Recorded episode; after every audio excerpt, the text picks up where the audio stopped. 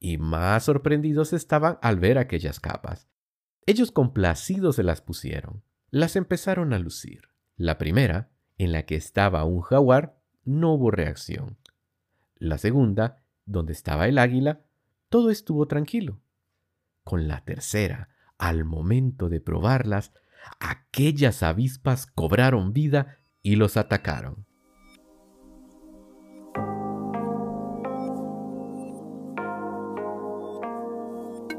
La Cultural es un podcast que busca hacer ese encuentro con los libros y la cultura. Desde Guatemala conversaremos sobre lo que nos interesa. Soy Ángel Elías y sean bienvenidos. En el capítulo anterior comenzó a desaparecer la gente en los caminos y culparon a Balanquitze, Balanacá, Mujucutag e Iquibalam, quienes les llevaban las ofrendas a Tojil, Aguilix y Jacawix. Entonces los pueblos estaban preocupados porque encontraban los restos de su gente como si hubieran sido comidos por jaguares. Entonces decidieron tenderle una trampa a los jóvenes Tojil, Aguilix y Jacawix celebraron un consejo en el que decidieron tomarlos y vencerlos. Se enteraron de que ellos se bañaban en el río, en un lugar llamado los Baños de Tojil, y allí pondrían la trampa. Pero, ¿cómo hemos de derrotarlos? dijeron. Que esta sea nuestra manera de vencerlos como tienen apariencia de muchachos, cuando se les mira en la orilla del río, que vayan entonces dos doncellas, verdaderamente muy hermosas, radiantes de belleza, las doncellas.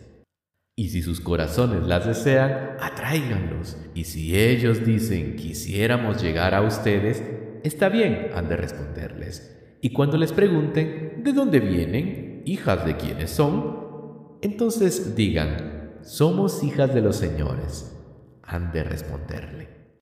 La misión de aquellas doncellas era llevar a los señores una prueba de que los vieron. Aquellas doncellas se llamaban Ishtag e Ishpuch.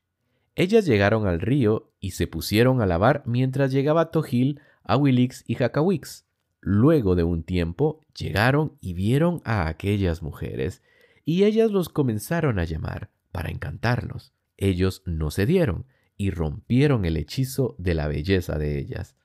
Les preguntaron que quiénes las habían mandado y ellas confesaron. Dijeron que debían regresar con las pruebas de que habían hablado con ellos.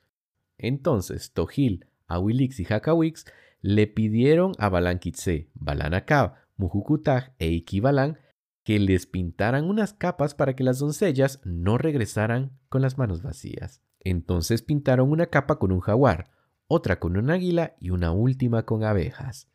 Una vez terminadas, les fueron entregadas a las doncellas y éstas se las llevaron a los señores. Esta es la prueba de su conversación.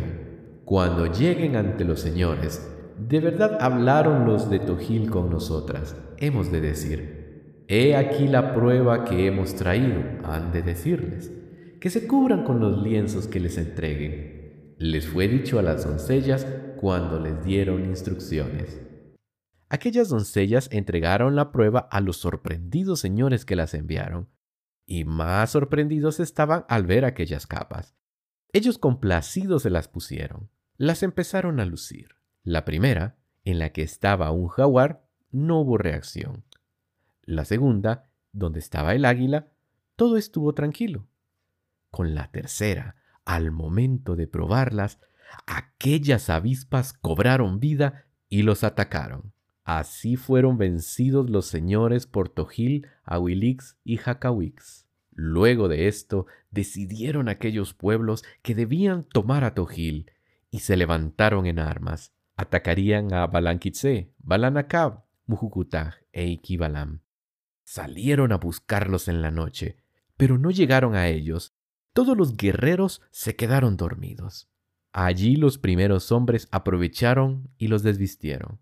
Cuando despertaron, se dieron cuenta que aquellos cuatro guerreros se habían burlado de ellos.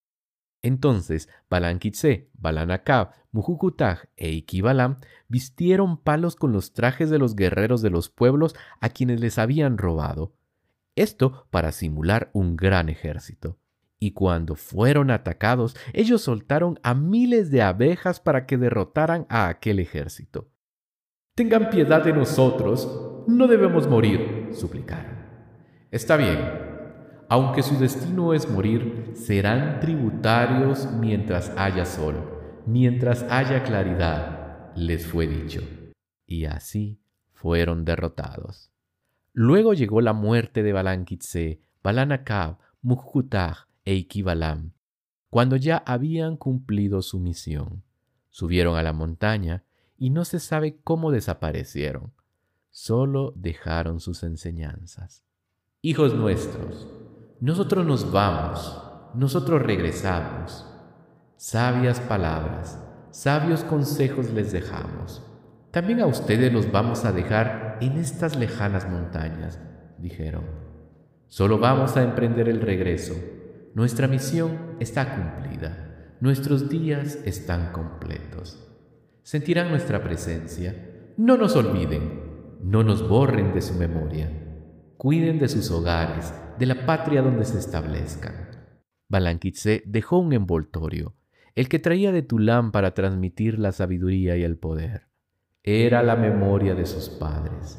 De inmediato empezaron a quemar ofrendas delante de la memoria de sus padres fue entonces cuando comenzó la generación de los señores, los que sucedieron a Balanquirse, de donde se originaron los abuelos.